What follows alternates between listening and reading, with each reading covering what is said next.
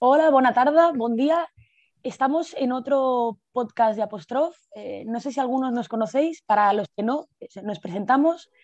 Eh, solemos hacer podcasts ah, hablando de los temas alrededor del libro y de nuestros autores, en los cuales aprofundizamos un poquito más en, la situación de los que tratan. Hoy estamos con Ignacio Utin, periodista argentino, ha escrito Ucrania Donbass, una renovada guerra fría, de la que actualmente estamos haciendo el Berkami, por si queréis participar. Eh, buenas tardes, Ignacio, ¿qué tal? Buenas tardes, gracias por la invitación. Buenas tardes, eh, buenos días allí, disculpa. ¿eh? Así es la diferencia horaria.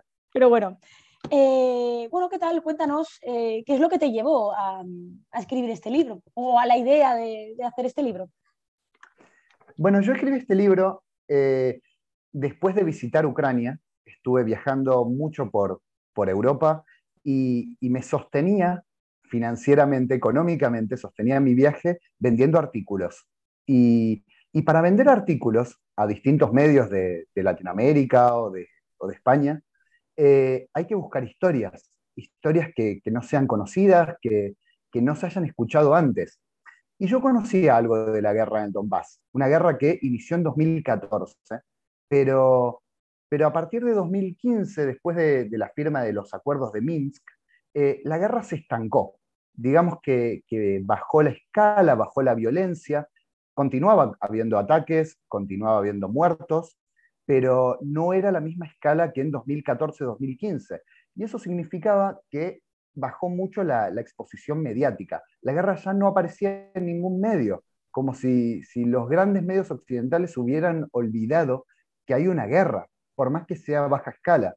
y me interesaba mucho ir a ver qué pasaba con eso qué pasaba no solo con la guerra, sino con dos repúblicas autoproclamadas en el este de Ucrania, la República Popular de Donetsk y la República Popular de Lugansk. ¿Cómo se vivía ahí? ¿Cómo se vive en dos repúblicas que nadie reconoce? ¿Cómo funcionan eh, las universidades? ¿Cómo funcionan las instituciones públicas, las elecciones, los medios, la Liga Nacional de Fútbol? ¿Cómo funciona la vida diaria en estas repúblicas autoproclamadas?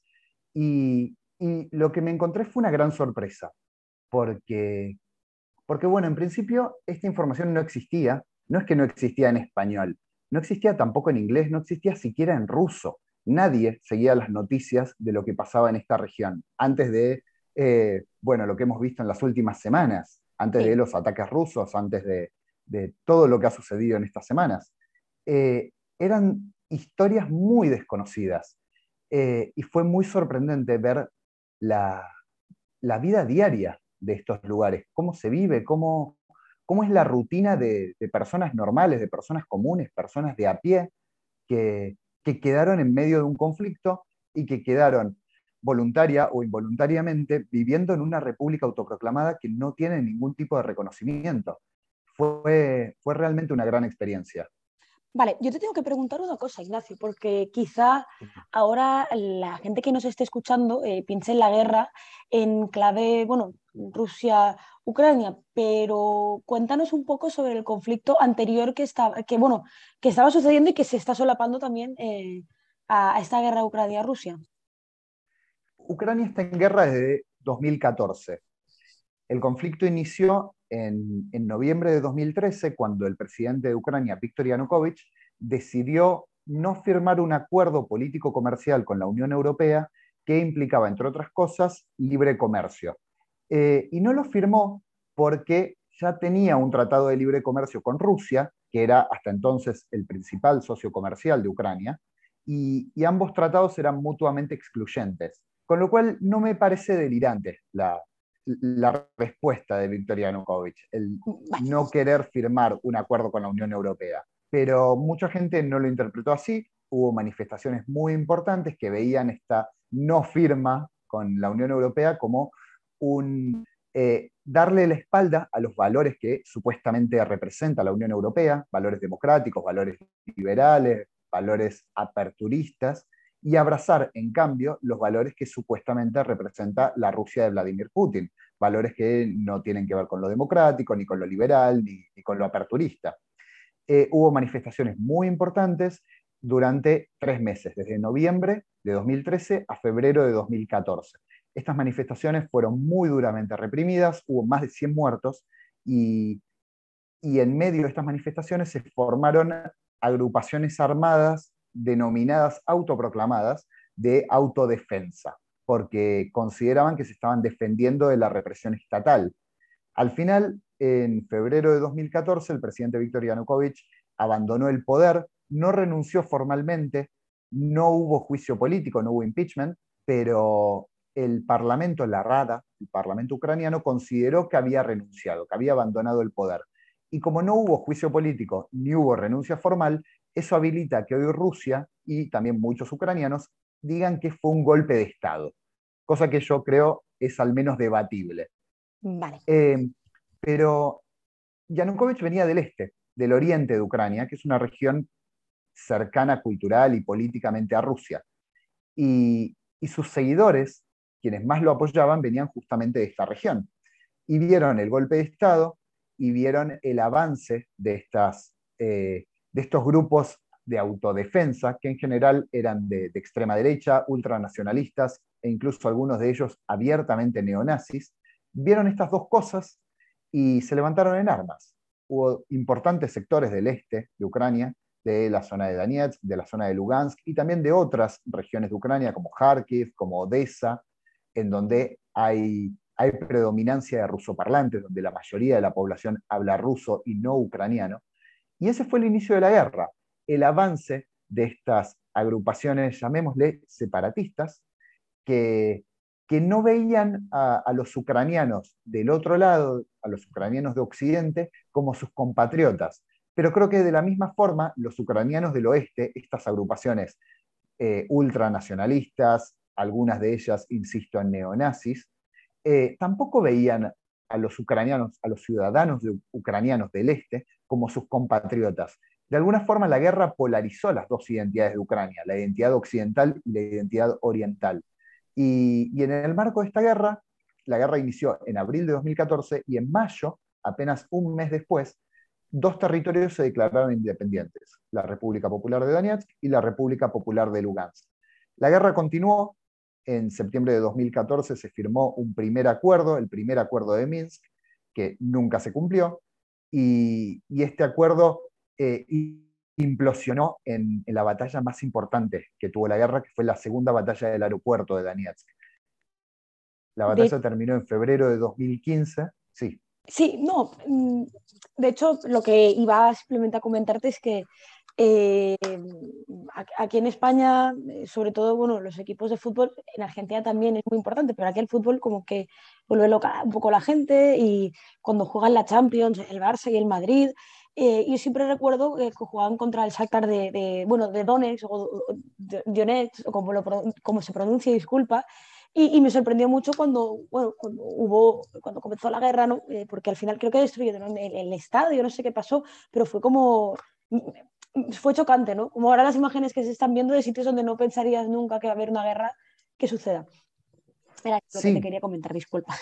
Me parece un muy buen comentario porque justamente la ciudad de Donetsk fue sede de la Eurocopa en 2012, la Eurocopa que coorganizaron Ucrania y Polonia. Y, se construyó en, en, esa ciudad un estadio hermosísimo, realmente muy bonito, que se llama Donbass Arena, que era es el segundo estadio más grande de Ucrania, y iba a ser la casa del Shakhtar, del club más importante de Ucrania hoy por hoy.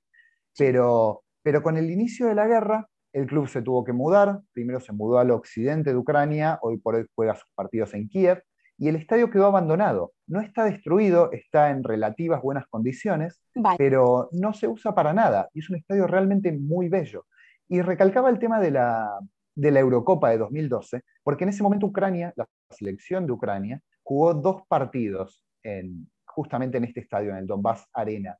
Y, en ese momento hubo 50.000 personas alentando por, por, la selección de Ucrania, apoyando a la selección de Ucrania, con banderas de Ucrania, con el himno nacional de Ucrania. Y apenas dos años después, eh, el discurso es que los ciudadanos de Donetsk no se sienten ucranianos que son rusos, que no tienen ninguna relación con Ucrania. Y, yo no me creo ese discurso. No puede haber cambiado tanto en apenas dos años. Sí, seguramente tenían una propia identidad que, que es distinta a la identidad de los ucranianos del oeste, porque hablan otro idioma, porque eh, responden a una iglesia distinta, porque tienen diferencias culturales como las puede tener un, catalán y un asturiano, pero siguen siendo el mismo país. Perdón, eso no sé si debería haberlo dicho. Eh, no, no, no. Bueno, sí, al final eh, nosotros publicamos, creo que lo conoces ya, el, libro de Joan Salicru, eh, Bosnia, la, guerra que no nos contaron, en el cual también, bueno, analizamos un poco bajo, al final, la, tesis que no es de Joan Salicru, es una tesis que, que está también muy extendida, eh, por una parte es más de la izquierda progresista en, Europa, al final hay unas guerras que son, que parecen ser identitarias, que al final, y, como por conflictos atávicos, ¿no? como se decía en Bosnia, con los serbios, los croatas y, y los bosnios musulmanes, al final eh, no era una guerra atávica, era una guerra por, al final por el control del territorio, de las élites políticas, económicas, es decir, eh, pues como pasa en, toda Europa, quiero decir, al final los bávaros tensan más la cuestión en, Alemania, por ejemplo, aquí pues eh, a veces los, catalanes, a veces, por ejemplo, ahora León también quiere, quiere hacer una autonomía propia, es decir, en todos los sitios siempre hay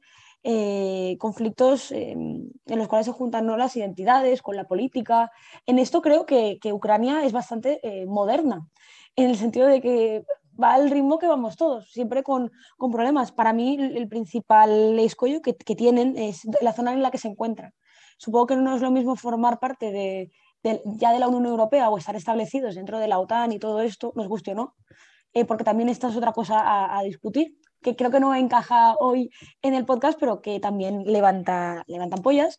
Pero claro, supongo que Ucrania se ha encontrado problemas también por, no pertenecer a este grupo y eh, estar también eh, al, lado de Rusia, porque al final eh, para algunos europeos como que les queda muy lejos, para, para Rusia les queda muy cerca, porque al final es lo, que estábamos hablando. Donbass es una región muy cercana culturalmente a Rusia eh, en la cual yo no creo que sea una cuestión de, escoger, ¿no? ¿A quién quieres más, a tu padre o a tu madre, ¿no? ¿Qué te sientes más, ucraniano o ruso? Yo creo que al final también es una falta quizá de mano derecha con, o de mano izquierda, no sé cómo se dice, para, mm, bueno, para mm, jugar democráticamente, ¿no? Que todos se sientan mínimamente representados por el Estado en el que participan. Que creo esto es lo que nos enseñan los conflictos que no se han resuelto bien, como en el caso quizá de la, mm, la descomposición de Yugoslavia, cuando los serbios querían acaparar eh, al, resto de, federaciones o de repúblicas.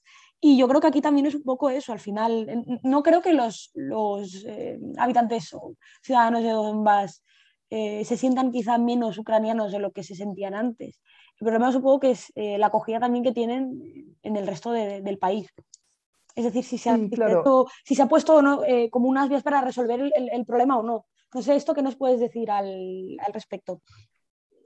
Yo concuerdo, me, gusta esa idea de, no puedes escoger a tu padre o a tu madre, a quien quieres más, porque eh, en, Ucrania hay distintas identidades, como las hay en, prácticamente todos los países del mundo.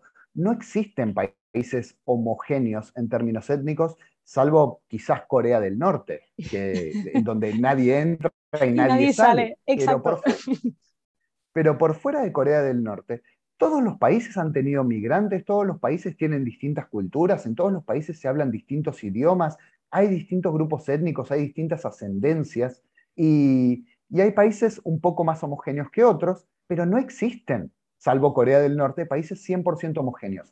Creo que esa es una idea con la que en algún momento nos tenemos que amigar todos, saber que en un país conviven distintas culturas y está muy bien que así sea que las distintas culturas enriquecen a, la cultura de un mismo país. Pero, pero eso Ucrania no ha terminado de, digerirlo demasiado bien, especialmente los grupos nacionalistas no han terminado de digerirlo.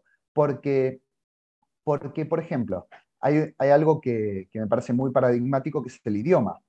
En, en el este de Ucrania, en Donetsk, por ejemplo, el 90% de la población tiene por idioma nativo el ruso, no el ucraniano. Y sin embargo, el idioma oficial, el único idioma oficial de Ucrania es el ucraniano. Eso significa que el 90% de la población de una región en particular no puede usar su propio idioma oficialmente. Obviamente eso tiene mucho de racismo, tiene una carga muy importante de xenofobia y, tiene una carga de, violencia simbólica que es muy difícil de obviar. Eh, creo que ese sería un punto muy importante si, si, a Ucrania le interesa terminar con este conflicto a largo plazo. Empezar a entender que conviven distintas culturas en un mismo país, que pueden ser más cercanas, pueden ser más lejanas, pero, pero que tienen que convivir físicamente, porque la única alternativa a eso es expulsar, subyugar, asesinar a un porcentaje muy alto de la población. Eso ya lo hemos vivido, ya lo hemos visto en, la Alemania nazi, lo hemos visto en la Yugoslavia de Milosevic, lo hemos visto en, la Croacia de, de. Eso ya se ha visto y no funciona. No funciona, obviamente, por, porque es horrible asesinar a muchísima gente sin ninguna razón. Y, y también no funciona porque porque a largo plazo no significa nada. A largo plazo las, la limpieza étnica no repercute en una, eh, en una mejor convivencia de las distintas culturas. Por el contrario, se potencian los odios, como hemos visto en Serbia y Croacia, o como hemos visto en Ruanda. No, no se apaciguó el conflicto, simplemente se estancó y, se potenciaron estas diferencias culturales de forma tal que nunca más puede haber, por ejemplo, una pareja formada por un serbio y una croata. Eh, y ese es un quiebre social muy importante que, tiene que ver con el largo plazo. Es muy difícil dar marcha atrás, es muy difícil eh, recuperar la confianza mutua cuando durante muchos años se insistió de, uno, por lo menos de un lado del conflicto, que, que otro grupo étnico no era compatriota, que era un enemigo. Es muy difícil dar marcha atrás una vez que ese discurso se aplica, una vez que ese discurso prende en la sociedad. Claro, porque Ignacio, yo tengo, tengo una pregunta, a ver si mm, solo, no solo a mí me la puedes resolver, sino aquel que se ponga a escuchar eh, este programa y quiera saber exactamente en qué se diferencian los ucranianos de, la región más oriental y de las regiones más occidentales. Es decir, los, eh, en la tele dicen prorrusos y, y ucranianos, pero yo creo que todos son ucranianos y que al final no podemos hablar por el todo, pero aquellos que viven en, las regiones más cercanas, no sé, al Donbass y aquellos que son más de la parte occidental. Hay, hay muchas diferencias, hay diferencias muy importantes que son, que son étnicas, que son lingüísticas, que son eh, económicas entre el este y el oeste de Ucrania. Eh, en principio, en el este predomina el idioma ruso como idioma nativo, especialmente en Donetsk y Lugansk, justamente la región del Donbass, que, es en donde hay una guerra desde 2014, pero también en otras regiones se habla ruso. Que, que hablen ruso no significa necesariamente que sean étnicamente rusos, pueden ser étnicamente ucranianos y hablar ruso como idioma nativo. Pero, pero simplifiquémoslo como gente que habla ruso. Punto, sí. Punto, para hacer las cosas más sencillas. Y, también hay una diferencia muy importante por el acercamiento a Rusia. En el este de Ucrania hay una cercanía política, cultural, histórica con Rusia que no existe en el oeste. El oeste es mucho más cercano política, cultural, históricamente a países como Polonia, como Eslovaquia, como Rumania, Rumanía, como Hungría, por ejemplo. Digamos, el occidente de Ucrania mira hacia Europa, mientras que el Oriente tiende a mirar más hacia Rusia. Y esto se ve muy claro en, los mapas electorales. Cada mapa electoral, desde la independencia de Ucrania en 1991 y hasta el inicio de la guerra en 2014, se ve muy claramente las diferencias políticas, porque el este del país vota una cosa y el oeste vota otra. En general, el oeste vota partidos proeuropeos o nacionalistas más autonomistas, y, en el Oriente se vota partidos más cercanos a Rusia. De hecho, durante buena parte de los 90, el Partido Comunista de Ucrania era muy fuerte en, el oriente ucraniano. Hoy por hoy el Partido Comunista está proscripto y, usar, mostrar cualquier tipo de simbología eh, comunista en Ucrania está prohibido y, y, puede traer una condena muy importante, que incluye prisión. Pero pero estas diferencias son muy claras, muy claras políticamente viendo los mapas electorales. Eh, por otro lado, hay una diferencia importante en cuanto a la religión, porque si bien rusos y ucranianos suelen ser cristianos ortodoxos en su enorme mayoría, la iglesia cristiana ortodoxa no es como la iglesia católica. La iglesia católica es una, tiene un líder, que es el Papa, que está en el Vaticano, y todas las iglesias católicas responden al mismo líder. La iglesia ortodoxa no, no hay un único líder, sino que hay patriarcados. Y, así existe la iglesia ortodoxa rusa, que tiene su patriarcado en Moscú, la iglesia ortodoxa serbia, que tiene su patriarcado en Pech.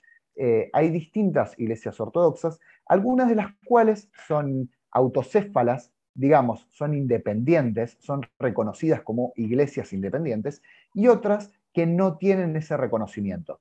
Por ejemplo, la iglesia ortodoxa de Letonia no es independiente, sino que responde al patriarcado de Moscú. Eh, en Ucrania existía, por un lado, la iglesia ortodoxa rusa, que respondía al patriarcado de Moscú, y también existían dos iglesias menores que, intentaban independizarse. Se intentaba crear una iglesia ortodoxa ucraniana que fuera independiente. Y esto se creó en 2018, hubo un, un cisma muy importante porque por primera vez la Iglesia Ortodoxa ucraniana dejó de depender del patriarcado de Moscú. Por primera vez hubo una Iglesia Ortodoxa ucraniana independiente. El problema es que para que exista una Iglesia Ortodoxa ucraniana independiente, tiene que ser reconocida por todas las demás iglesias ortodoxas independientes. Y, eso no ha ocurrido al día de hoy. En principio porque la Iglesia Ortodoxa rusa no quiere, no quiere reconocer esta independencia. Pero sí ha habido algunos patriarcados que la reconocen el Ignacio, esto es una cosa que he escuchado alguna vez, pero se dice siempre que la, al final la tercera Roma es, Moscú, no sé, esto supongo que en, referencia a la, Iglesia Ortodoxa, ¿no? Es cuando, bueno, la caída de Constantinopla y todo esto, pues se dice eh, que los descendientes de todo eso, pues es, la Iglesia Ortodoxa de, de Moscú, entonces supongo que tiene que tener un peso muy importante en el, en, el mundo ortodoxo, en no tener el reconocimiento de, Moscú, del patriarcado de Moscú. Sí, claro, la Iglesia Ortodoxa de Moscú es muy importante y además es muy fuerte. Es la mayor iglesia ortodoxa del mundo, más allá de que haya otras importantes como la griega, por ejemplo, que es muy importante. La que tiene mayor cantidad de fieles es la iglesia ortodoxa rusa. Y por supuesto que es muy importante. Me, me parece interesante tu referencia a, a la tercera Roma, porque creo que es una idea que se viene reivindicando mucho en, la Rusia de Putin. La Rusia de Putin no tiene absolutamente nada que ver con la Unión Soviética, nada que ver. Putin nunca aspiró a, implementar un sistema socialista, Putin no es comunista de ninguna forma, no quiere crear una Unión Soviética 2.0 ni nada parecido. Lo único que le interesa a Putin de la Unión Soviética es el rol de potencia, que tenía la Unión Soviética en el marco de la Guerra Fría en un mundo bipolar. A él le interesa recuperar ese rol. Pero por fuera de eso, Putin es un líder nacionalista que, que ha aprendido a abrazarse a la Iglesia Ortodoxa como un símbolo nacional, como un símbolo de este nacionalismo fuerte que él reivindica. De hecho, yo diría que, que el Putin actual tiene más puntos en común con el imperio ruso que con la Unión Soviética. Y, en ese sentido es tan importante la, Iglesia Ortodoxa.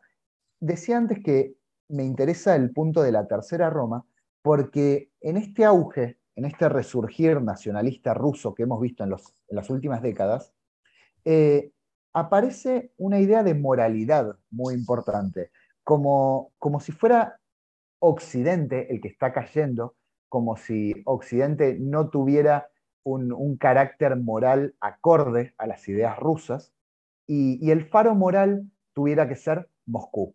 Moscú como capital del cristianismo mundial, Moscú como capital de la moralidad, de la moral mundial, eh, Moscú como un faro, como un faro de, la cultura cristiana. Eh, esa es una idea que, que, está funcionando al interior de Rusia. El reivindicar el, valor de, Rusia, el reivindicar el valor de Moscú como faro moral de la humanidad. Eso me parece muy importante porque tiene que ver con, la expansión rusa, con la expansión de influencia rusa, con el retomar de alguna forma ciertas ideas del imperio, de volver a ser lo que alguna vez fue Rusia, esta gran potencia a nivel mundial, no la Unión Soviética, sino el imperio ruso. Eso me parece muy importante y creo que marca las claras ciertas decisiones de Putin. desde, España, y esto para aquí, para, para, hay, como un conflicto dentro de la derecha, eh, aparte de la guerra, porque al final eh, Rusia, desde el punto de vista desde España, que tuvimos una dictadura que duró 40 años, una dictadura de, corte fascista, por lo tanto, eh, que, que, vio cuando la Segunda Guerra Mundial la división azul, ¿no? ayudar a combatir el comunismo y, combatiendo con Hitler. en, Rusia, piensa que se hace la alusión de Putin como si fuese un comunista. Lo hace la derecha, una parte de la derecha, para, mm, bueno, de una forma de criminalizar a los comunistas y asociarlos con, Putin, porque no se engañen, ya saben que no es la Unión Soviética lo que hay actualmente en Rusia, pero bueno, es como una forma que, no respetan a Rusia desde el punto de vista que incluso lo consideran descendiente de, aquel régimen. Pero por el otro lado sí que hay una, derecha que se ha entendido muy bien con Putin y con lo que comentabas, ¿no? de ese, esa guía moral que supone Moscú en la actualidad y de, la Iglesia Ortodoxa, porque parte de los eh, grupos de extrema derecha en, Europa y en, España, con, con Vox, eh, son una gente un poco, bueno, que tiene relaciones con la dictadura y con las grandes familias de este país, no han tenido ningún problema en, recibir apoyo y dinero y, bueno, y tener reconocimiento por agrupaciones eh, cercanas a Putin o por gente muy importante de Rusia. Y un poco en ese sentido, ¿no? De la decadencia de Occidente, bueno, son partidos anti-inmigración, ¿no? evidentemente antifeministas, en contra de las leyes LGTB. Y eh, está también muy relacionado con lo que tú decías, de esa moral ¿no? que supone ahora la, Rusia imperial, porque sí que tienes toda la razón en que comparten el nombre, ¿no? que se llama Rusia, y Rusia eh, cuando estaban los bolcheviques y cuando estuvo la Unión Soviética, pues era Rusia y ahora es Rusia, pero evidentemente tiene mucho más que ver con, bueno, con la época de los zares. Em, entonces supongo que también es, una, potencia en expansión eh, y esto de alguna forma ha acabado por afectar a, también, supongo, a la estabilidad de, Ucrania. Pero bueno, en todo caso, y esta sí que era una, pregunta que te quería hacer, cuando tú estuviste allí, los, ucranianos más, eh, menos prorrusos, por así decirlo, eh, que conociste en Donbass, no sé qué opinión tenían sobre el tema, es decir, cómo vivían su día a día, tenían pues estaban marginados? O cuéntanos un poco sobre eso, porque al final esto sí que no, no sale en las noticias. En, en, Donbass, el Donbass es una región partida, porque desde el inicio de la guerra, las, las dos provincias que forman parte del Donbass, Donetsk y Lugansk, están divididas. Hay un sector controlado por, por, las repúblicas autoproclamadas y un sector controlado por el gobierno ucraniano. ¿Esto qué supone? Lo digo para que, eh, ¿qué supone que que un territorio, una parte lo controla el gobierno ucraniano y otra parte las repúblicas autoproclamadas. Que hay una frontera, eso supone, como si fueran dos países distintos, aunque, aunque a ambos lados de la línea de contacto, a ambos lados de esta frontera, sean ciudadanos ucranianos, son legalmente ciudadanos ucranianos, tienen pasaporte, tienen documento, tienen DNI ucranianos, pero, pero funciona como, como si fueran dos países distintos. Y tanto es así que en, en Donetsk, en Lugansk, no llegan las, las empresas de servicios ucranianos, no llegan las, empresas de agua, de telefonía, de internet, de, electricidad, no son las mismas empresas. Eh, significa, a los fines prácticos, que hay una frontera, que son dos países distintos, que por ejemplo, los jubilados, los pensionados, que, que son ciudadanos ucranianos, pero viven en Donetsk, no pueden recibir sus jubilaciones, no pueden recibir sus pensiones. La única forma que tienen de recibirlas es cruzando esta frontera. Pero como es una región en guerra, cruzar una frontera no es fácil. No es como cruzar de, España a Portugal o, aún de, Argentina a Brasil, que hay una frontera, pero, pero es muy sencilla de cruzar. Claro, es que nosotros no estamos acostumbrados, disculpa, ¿eh? pero ya eh, yo que soy de una generación bastante reciente, soy del 93, pero eh, claro, aquí desde hace muchos años no tenemos em, eso. Tú vas de España a Francia o de España a Portugal. Em, hay unos peajes, pero peajes porque vas por autopista, nada más. Quiere decir, ya no, no hay un espacio físico en el cual sabes que estás en otro país. Hay un cartel simplemente que te pone bienvenido a Francia. Y, y, pasas como si estuvieses en tu casa, porque bueno, de hecho la integración europea también traía el espacio Schengen, libre de barreras, entonces supongo que aún es más traumático para el hecho de alguien que esté dentro de la Unión Europea que le expliquen que parte de un país, que aún sigue formando parte formal de este país, eh, hay una barrera física en la cual eh, hay un problema en que se, bueno, al final se rompe la cotidianidad, porque están en guerra. que vosotros, vosotros los europeos estáis muy mal acostumbrados. Eh, pero sí, hay una frontera que es muy importante y, y es una frontera particularmente importante porque es una zona en guerra. Por supuesto que es una zona en guerra desde hace casi ocho años, con lo cual cruzar esta frontera no es, no es algo sencillo. Implica muchos chequeos militares, implica mucho tiempo, mucho esfuerzo. Y imaginemos a un jubilado, a una jubilada, que quiere ir a cobrar su jubilación legalmente, como ciudadano, como ciudadana de Ucrania, y, y tiene que pasar 24 horas intentando cruzar una frontera. Es, es una horrible experiencia, por supuesto que es una horrible experiencia, pero, pero me preguntabas por cómo, cómo funcionan hoy por hoy estas, estas dos identidades del Donbass. Y, lo que ha sucedido es que a partir de 2014, con el inicio de la guerra y la autoproclamación de estas repúblicas, eh, mucha gente se fue de, de, estas repúblicas, porque no es fácil vivir ahí, no es nada fácil, mucha gente se fue, aproximadamente la mitad de la población, y, los que quedaron son los que realmente quieren quedarse, en la mayoría de los casos. O, o se quedaron los que no pudieron irse, porque tampoco es fácil abandonar tu casa, tu familia, tu trabajo y mudarte a otro lugar sin, sin ninguna certeza. No es fácil. Pero digamos, para simplificarlo un poco, que los que se quedaron fue porque se quisieron quedar. Y, eso potenció la identidad, la idea de no somos ucranianos o somos legalmente ucranianos, pero somos algo distinto, tenemos una identidad distinta y, eso se demuestra porque ahora vivimos en otro país. Mientras que del otro lado, aún en la misma región, aún en el mismo Donbass, pero controlado por el gobierno ucraniano, también se potenció la, la identidad ucraniana y se volvió mucho más activa, mucho más agresiva, si se quiere, porque, porque lo que veían al otro lado de la línea de contacto era no a compatriotas, sino a terroristas, a gente que llega para tomar ciudades, controlar territorio, subyugar población y, y quien no defienda a la población ucraniana es un enemigo.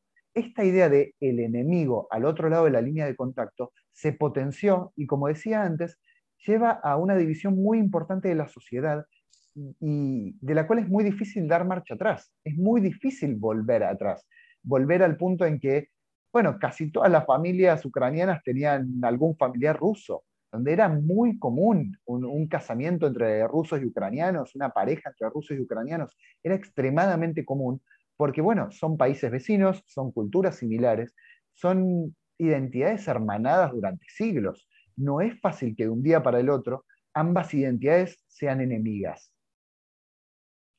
Claro, esto al final, bueno, al final lo que, lo que consigue la gente es, eh, como tú dices, crear un, parece que hay un punto de inflexión en el cual esto sucede y, eh, bueno, tu vida se tiene que organizar de otra forma, porque al, al final eh, lo que decíamos, si estás en Donbass y te ocurre la guerra y no te puedes ir o te quieres quedar porque sientes que formas parte de aquello y quieres quedarte luchando a favor de los tuyos, entre comillas, ponemos los tuyos. Claro, te, separa del, resto del país pero no solo del resto del país, como tú dices, del resto de quizá de tu familia, porque a lo mejor tú provienes de, aquí, de allí, pero tu primo es, no sé, de Kiev, y entonces ya te enemistas. Esto se ha vivido muy pequeña escala aquí y en, otros sitios, ¿no? Siempre que hay algún conflicto político, pues bueno, ¿no? Tú eres de aquellos y yo de estos, entonces eh, rompemos relación. Claro, es muy triste. Es muy triste porque al final también supongo que hace reflejo de, de una falta de democracia en la cual al menos eh, aglutinar estas diferencias. Porque yo creo que se puede ser diferente de forma sana no solo lo creo, espero que de verdad eh, políticamente eso algún día se pueda plasmar. Y creo que la, democracia avanza en, derechos en reconocimiento cultural y, libertades políticas, pero bueno, no siempre es posible. Eh, el caso de Ucrania también nos demuestra eso, que no es posible. Entonces, eh, no sé si en la actualidad esto ha cambiado con, con la guerra, no sé, porque para quien no lo sepa, Ignacio últimamente está haciendo una maratón en programas de televisión, entrevistas eh, con este tema. No, no paras, ¿verdad?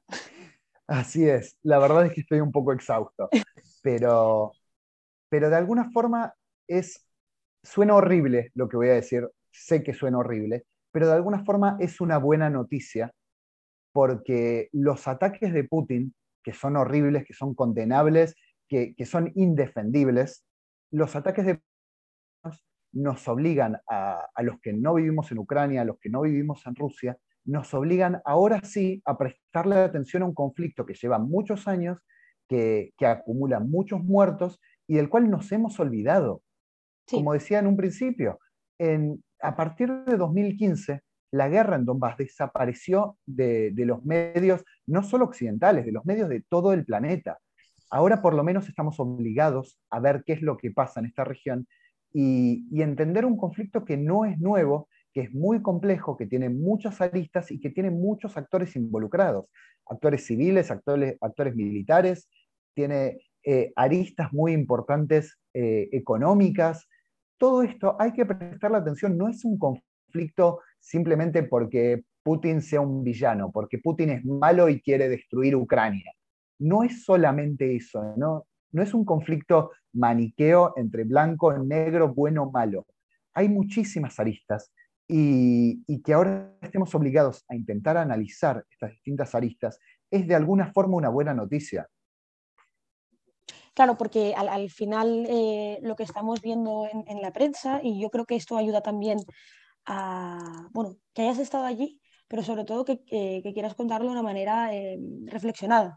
Es que eh, no nos podemos dejar llevar tampoco por la inmediatez. Evidentemente, en la imagen de, los tanques entrando en, Ucrania o los bombardeos son horribles y, y desde aquí, evidentemente, yo me he manifestado muchas veces por porque de alguna forma haya paz, pero sí que es verdad que, nos tenemos que fijar en por qué era, bueno, porque hay un conflicto previo en, Ucrania y porque también ha aprendido un poco, eh, con una chispa ha bastado para aprender la mecha, es decir, eh, porque al final eh, llevan un conflicto inquistado demasiado tiempo, en el cual tampoco ha habido una solución, porque al final lo que estabas contando es que es una zona de reconocimiento muy limitado, que son unas repúblicas autoproclamadas y que en realidad eh, ¿hay, algún país que reconozca eh, estas repúblicas, por ejemplo, Ignacio?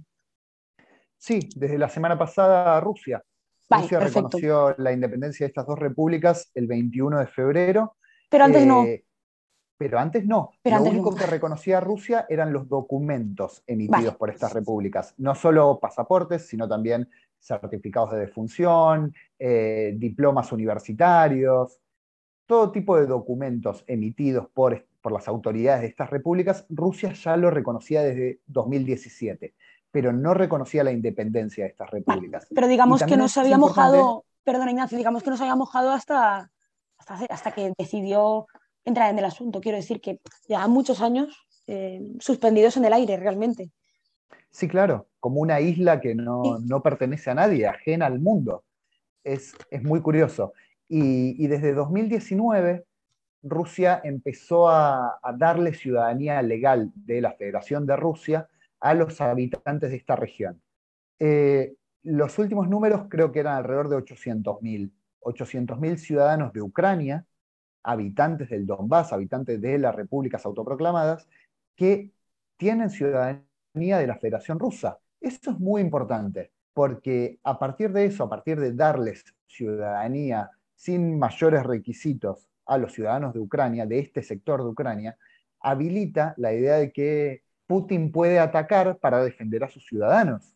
Si estos ciudadanos son atacados por, por ejemplo, las Fuerzas Armadas de Ucrania, para recuperar el control de estos territorios que, que Ucrania considera propios, Rusia estaría obligada a atacar. Rusia estaría obligada a atacar para defender a sus ciudadanos, a quienes son legalmente ciudadanos rusos. Eh, eso es uno de los, de los puntos centrales de, los ataques que estamos viendo hoy. Porque Rusia considera que estos ataques son de alguna forma un, ataque preventivo, una guerra preventiva como la que hablaba eh, George Bush a la hora de invadir Irak en 2003. Una guerra para atacar antes de que te ataquen, porque tienen pruebas suficientes de que van a atacar. Las armas de destrucción masiva, las supuestas armas de destrucción masiva en Irak, y en el caso de Ucrania, eh, la, provisión de armamento a Ucrania por parte de la OTAN. Como Ucrania estaba recibiendo mucho armamento de parte de la OTAN, Rusia interpretó que iba a intentar recuperar el control del Donbass y de la península de Crimea por la fuerza. Entonces Rusia ataca preventivamente. Obviamente este ataque preventivo es indefendible, de la, misma forma que era indefendible el ataque preventivo a Irak en 2003. Eh, bueno, las guerras en general en, este mundo no suelen ser justas, entonces evidentemente eh, al final supongo que esto es como, bueno, algún historiador, ahora no recuerdo quién, pero decía de Roma, cuando Roma, la Roma clásica, cuando le tocaba hacer una guerra, eh, que Roma nunca hacía una guerra injusta, que todas las guerras eran justas, pero bueno, basta que Roma se sintiese ofendida para que aquella guerra fuese justa. Era tan fácil como eso, era justificable por los romanos, era una guerra justa. Parece que cualquier guerra que lleve cualquier imperio, sea Estados Unidos, Rusia, China, etcétera, es justa simplemente porque ellos digan que se han sentido ofendidos. En esto sí que es verdad que, bueno, siendo un poco cínicos, pues Rusia se ha sentido ofendida y por eso ataca. Lo que pasa es que para nosotros, que creemos en un mínimo código ético democrático, nos parece un poco bestia que se dedique a invadir países solo porque no hacen lo que toca. Aunque evidentemente eh, en este sentido sí que creo que ha marcado un precedente porque creo que Rusia ha hecho algo que no se esperaban. Y, no sé, eh, también estamos viendo eh, una limitación de la libertad de expresión en, en, nuestros países. En España, bueno, Europa, la Unión Europea ha prohibido Rusia Today y otros medios afines al, como dice Twitter, ¿no? afines al, gobierno ruso, pero que creo que es un problema porque limita eh, la libertad de prensa. Al final, eh, no creo que estuviese haciendo acólitos de Putin. Russia Today. Eh, creo que muy poca gente se informaba realmente de lo que sucedía en Rusia desde Russia Today, pero sí que era un medio de información de noticias en el cual servía pues, para enterarte internacionalmente, que tenían corresponsales en otros sitios sobre lo que ocurre en el mundo que a veces es difícil que todos los medios puedan captar todo el mundo. Entonces, también el precedente que está sentando esta guerra es peligroso ya no solo por Ucrania o por lo que Rusia ha provocado, sino por lo que estamos sufriendo todos los demás, al menos en cuanto a la, a la, libertad de información. creo que es esencial para, para, el sostenimiento de una democracia. Ignacio, no sé cómo periodista esto, cómo lo valoras tú. Yo concuerdo completamente. Yo creo que no, que no acordar con un medio de comunicación no significa de ninguna forma sentir la obligación de, clausurarlo. Eh, y no solo un medio de comunicación, por ejemplo, en, Nueva York, en Estados Unidos, han prohibido que distintos artistas rusos que, no condenaran los ataques explícitamente pudieran eh, realizar eventos públicos, que pudieran estar en el, ballet de Nueva York, que pudieran estar en la ópera, que pudieran estar en musicales. Y, y, eso a mí me parece terrible porque creo que es persecución ideológica. Y, perdón, no hace falta que, de ninguna forma hay que estar de acuerdo con todo el mundo, pero eso no habilita a una persecución ideológica, no habilita una censura, no habilita a clausurar canales de televisión. En Ucrania, el año pasado se cerraron tres canales de televisión, el gobierno cerró tres canales de televisión porque los consideraba eh, prorrusos, los consideraba eh, defensores de la causa separatista o terrorista, como, como lo llama el Estado ucraniano, y los consideraba difusores de fake news, de noticias falsas. Y, puede ser, puede ser tranquilamente que difundan noticias falsas, puede ser que sean prorrusos, puede ser que digan lo que quieran, pero eso no habilita cerrar un medio de comunicación, de ninguna forma. Siempre y cuando no hagan nada ilegal, no veo por qué se cerraría un medio de comunicación. Y, y ERTE, Russia Today, el, el canal del Estado ruso, no veo que esté haciendo nada ilegal no, no, no sé, no ha lavado dinero, no ha, los camarógrafos no han salido a matar a nadie. De hecho, eso es lo que más, eh, lo digo por cerrar un poco el debate, al final eh, sí que es verdad que, que, a nadie le gusta, eh, y esto te lo digo porque quizá a nosotros ahora sí que nos coja más cerca, desde España, igualmente estamos en la otra punta de Europa, pero a nadie le gusta que haya una guerra en su casa y evidentemente que ataquen al final la, democracia que tengan, pero son las estructuras del, Estado ucraniano, en el sentido de, someterlas ¿no? a, la, voluntad de Rusia. Tampoco nos pensemos de una forma naif que si Occidente apoya tanto a Ucrania es porque quiere mucho la democracia, también tiene unos intereses detrás de, también de sostener el, Estado ucraniano y que entre la, la OTAN, bueno, que haya una cierta eh, cercanía hacia la Unión Europea. Es evidente. evidente es también que nosotros gozamos hasta el momento de, libertades políticas. España es un país, por ejemplo, muy abierto en las leyes LGTB. Por, ejemplo, en Rusia no. Eh, quiero decir, eh, sí que es verdad que el este de Europa presenta problemas y que Rusia está casi en el extremo de algunos de esos problemas y está en el extremo derecho, pero al mismo tiempo a mí me da miedo como, como persona, como ciudadana que vive eh, en una democracia, ver peligrar simplemente por, por, este conflicto que debería de resolverse también con un poco de diplomacia y de sentar las partes, al menos a intentar, a forzarlas a hablar eh, que se resuelva por la torera, ¿no? Pues prohibiendo medios de comunicación. En República Checa diciendo que puedes ir a la cárcel de uno a tres años si eh, enalteces eh, o si no condenas a los ataques de Rusia, quiero decir. No creo que por la fuerza nos vayan a convencer de que tenemos una democracia. Quiero decir, es algo que, debemos de, entender que, que nos va bien. Y si no lo percibimos, quizás porque no es del todo tan cierto.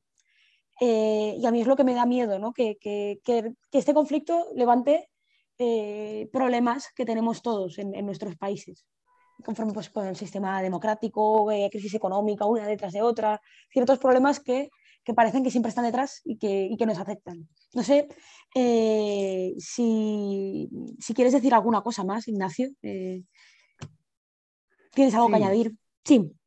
Sí, habías mencionado en algún momento que que hay, hay, hay sectores de derecha en, en, Europa muy, cercanos a Putin. Ponías el ejemplo de Vox, eh, yo, yo, sumaría el ejemplo de Pegida en, en Alemania o de eh, AFD en Alemania también, de Alternativa para Alemania, que son dos organizaciones de, de ultraderecha que, que Alternativa para Alemania de hecho forma parte del Parlamento y sí, concuerdo, son muy cercanas a Putin porque hay una, una cercanía moral, ideológica, política entre la derecha europea o la ultraderecha europea y Rusia. Concuerdo. Pero también es importante destacar que hay una cercanía curiosa entre la izquierda europea y Rusia, porque, porque hay ciertos sectores de la izquierda, no solo europea, latinoamericana también, que ven a Rusia como un nuevo hegemón, como una alternativa, porque eh, la alternativa de Estados Unidos no funciona porque no gusta a Estados Unidos, porque, no sé, Estados Unidos es imperialista o, lo que sea. Por una u otra razón no gusta Estados Unidos potencia. Entonces aparece como una alternativa Rusia. Y, como Rusia solía ser parte de la Unión Soviética, digamos que desde esta lógica sería un, un sucesor de la Unión Soviética y como es una alternativa a Estados Unidos, de alguna forma representaría a la izquierda. Y, y esta idea, esta lógica de que la derecha y la izquierda miran de alguna u otra forma a Rusia como un referente, es algo que se ve muy claro en la guerra del Donbass. No es casualidad que tantos voluntarios extranjeros hayan ido a, luchar esta guerra en contra de Ucrania, en contra del Estado ucraniano, a favor de las repúblicas populares, tanto de izquierda como de derecha. Estaban los, de derecha que veían en, en esta guerra una forma de parar el avance de la Unión Europea, de parar el avance de la influencia de la Unión Europea. Entonces iban a luchar por eso, más desde la derecha, a favor del nacionalismo, de la autonomía, de, decirle que no a la pluralidad, al cosmopolitismo que representa la Unión Europea.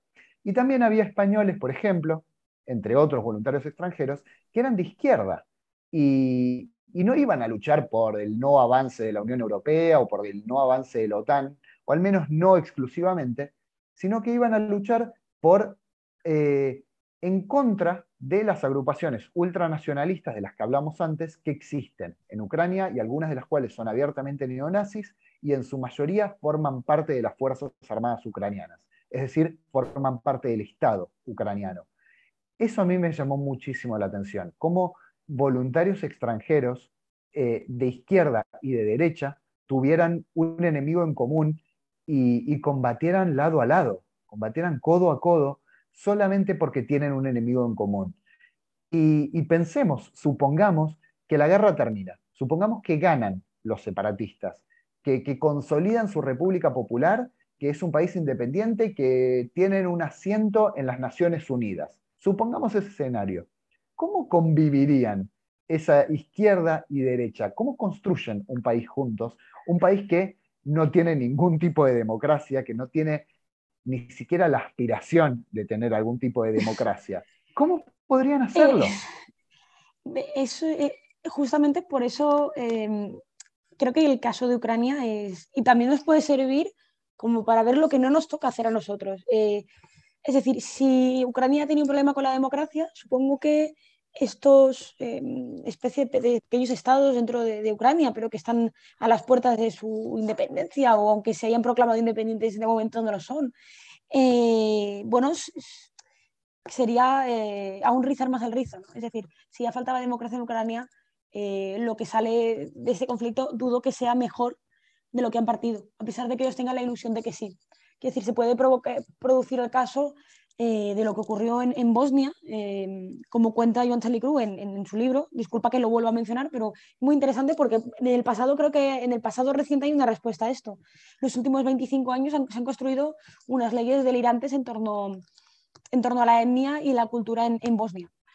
para crear una especie de, Estado democrático, pero que al final lo que ha fijado es eh, bueno, unas barreras culturales muy grandes, donde los que vienen de origen croata tienen que elegir a croatas que manden, los que vienen de origen serbio tienen que elegir a serbios, los que tienen de origen musulmán eligen a musulmanes y eh, eso es toda la democracia que pueda haber. Entonces, eh, en el caso de Donbass podría resultar en algo así, ¿no? una semidemocracia que no acaba de tirar del todo, en el que cada uno busque representar su, lo que tenía idealizado, lo que luchaba, sin que acabe, y que acabe siendo una jaula de grillos. También podría ser. Lo que yo quería para acabar, Ignacio, quería, y ya que lo has dicho, porque se me olvidaba introducirlo, y para la gente que escuche esto y que le entren ganas de, leer tu libro. Eh, cuando fuiste a Donbass, eh, estuviste en contacto con, no sé si eh, digamos que brigadas internacionales, pero en realidad está prohibido ir a luchar a un conflicto, ¿no? Eh, como, el de, como el de Donbass, si eres de, España, por ejemplo. Eh, tuviste mucho contacto, ¿verdad?, con, españoles y, personas de Latinoamérica que fueron allí a combatir. Sí, sí, conocí a muchos que, que la verdad es que fue una suerte, porque, bueno, en principio porque hablaban español, porque conocían el terreno y porque sus historias me parecían fascinantes. A ver, no es, no es gratis, no es gratuito ir a combatir una guerra ajena a un territorio controlado por lo que un Estado europeo considera terroristas. No es gratis meterse en un conflicto así y, ser catalogado de terrorista. Implica riesgos muy importantes, no solo a la integridad física, porque se trata de una guerra, sino también a, la seguridad a futuro, porque el día que, los españoles, que los latinoamericanos quieran volver a sus países, pueden ser apresados, pueden sufrir las consecuencias quizás hasta el día de su muerte, si, quieren viajar a Ucrania o si quieren viajar a, no sé, a Estados Unidos, por ejemplo, pueden ser condenados. Y el intentar entender las razones detrás de, una decisión tan importante como ir a luchar a esta guerra, a una guerra ajena, es, es algo fascinante. Intentar entender las razones históricas, las razones políticas que tiene cada uno, porque como decía antes, son razones distintas. Hay algunas razones que vienen desde la derecha del espectro político, hay algunas razones que vienen desde la izquierda del espectro político, y, al final del día lo único que tienen en común es un enemigo. Es, es muy interesante esas historias personales porque son únicas. El, tomar una decisión así es, es realmente muy importante y es muy curioso. Y, y uno podría decir a priori, que es cuestionable o que es criticable formar parte de una agrupación así. Y, justamente por eso me parece tan interesante, porque además no es lo mismo, hay, algunas personas que, fueron a luchar y, estuvieron tres meses, estuvieron un año, estuvieron dos años y se volvieron a su casa. Y hay otros que no, hay otros que se quedaron ahí. Hay, hay un caso muy conocido de un, de un colombiano, y digo que es muy conocido porque él suele dar entrevistas, a diferencia de la, mayor, de la mayor parte de los voluntarios, él suele dar entrevistas, muestra su rostro, eh, publica su, nombre, su apellido. Son muy pocos los que lo hacen, pero él es muy conocido.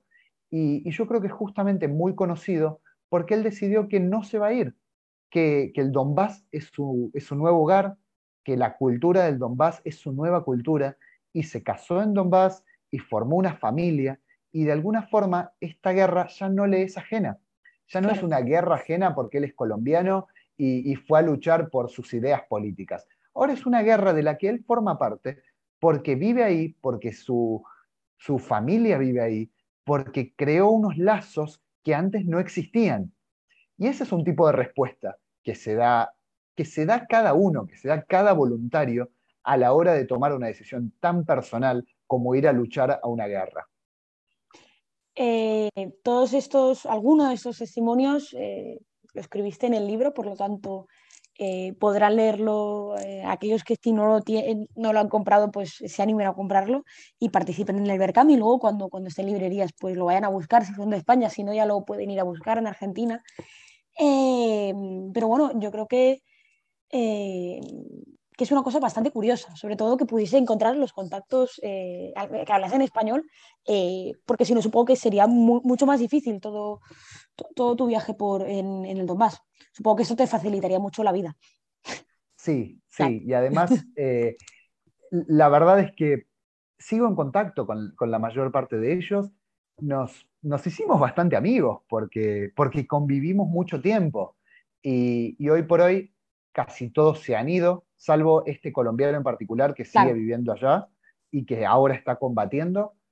Casi todos se han ido, o, a España, o alguno me consta que ahora vive en Asia, se fueron, pero, pero les quedó la experiencia y yo sigo en contacto con ellos y es muy interesante el, mirar atrás, el ver qué, qué aprendiste, qué aprendiste de esta guerra, de vivir en esta región durante tanto tiempo, de tomar las armas porque algunos de ellos nunca habían tenido contacto con un arma. Fueron simplemente por sus ideas políticas, porque consideraban que tenían que ir a luchar, y aprendieron allí a, usar armas y a cómo funciona una guerra. Y el día que se fueron, no, no lo olvidaron de un día para el otro, toda esa experiencia. Por supuesto que les deja mucho. Es, una guerra es una marca indeleble. Eso nunca más se borra, de ninguna forma. Es una cicatriz que queda para siempre guardada no solo en el cuerpo, si sufrieron heridas físicas, sino en, la vida en general, en el alma, en el corazón, en el cerebro. Dura para siempre. Es muy difícil borrar una experiencia así. Y, mirar hacia atrás y tratar de ver qué se aprendió, me parece que es algo que, a lo que deberíamos prestar la atención. Eh, no sé si quieres añadir algo más, Ignacio, si no, yo creo que eh, hemos estado hablando prácticamente una hora. Eh, la gente que quiere informarse un poco sobre el conflicto tendrá también un poco eh, información de más atrás, que no solo sea una cosa de reciente actualidad. También me gustaría, con lo que has dicho, ya que has dicho que una guerra te deja una marca indeleble ¿no? en, el corazón, en el alma, es una muesca. para la gente que esté escuchando esto, em, me gustaría al menos pedir un poco de, cordura y, y, cuando se pide paz, pues no sea la paz del cementerio, es decir, no sea la dominación o la subyugación de un país a otro, sino de verdad eh, poder aspirar a un mundo en el cual eh, se pueda llegar a, nos podamos llegar a entender mínimamente, aunque sea a través de la diplomacia de una política, aunque sea con cotas de violencia, que no lleguemos a una guerra, porque es bastante triste. Y porque al final a los muertos no lo repara nadie y, cuando se envía un hijo al frente y no vuelve, pues es una desgracia. Entonces, eh, esto es lo único que querría decir, porque creo que, aunque sea una opinión em, poco fundamentada, eh, a todos nos sale a penarnos cuando hay una guerra. no me gusta la guerra, no quiero que nadie vaya a combatir por otra guerra. Yo creo que absurda, en el sentido de que se podría solucionar de otra forma y que desgraciadamente ahora no se está pudiendo solucionar. Ignacio, muchas gracias por, em, por, tu, por tu tiempo, por tus palabras. Eh, no sé si eh, podremos hacer otro podcast, no lo sé, en todo caso. Yo creo que hemos, eh, creo que hemos explicado de sobra. Eh, para comenzar, para que la gente tenga una idea sobre el, tema Ucrania-Donbass, eh, que creo que con esto va a estar, ¿verdad? Sí, sí, pero de todas formas cuentan con, mi tiempo y mi compromiso si quieren hacer uno, una nueva grabación. Perfecto. Pues Ignacio, muchas gracias.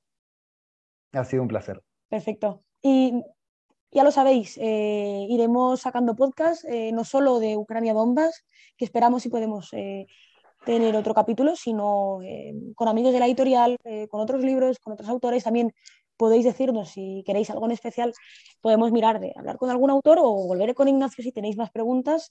Y nada, hasta la próxima. Muchas gracias.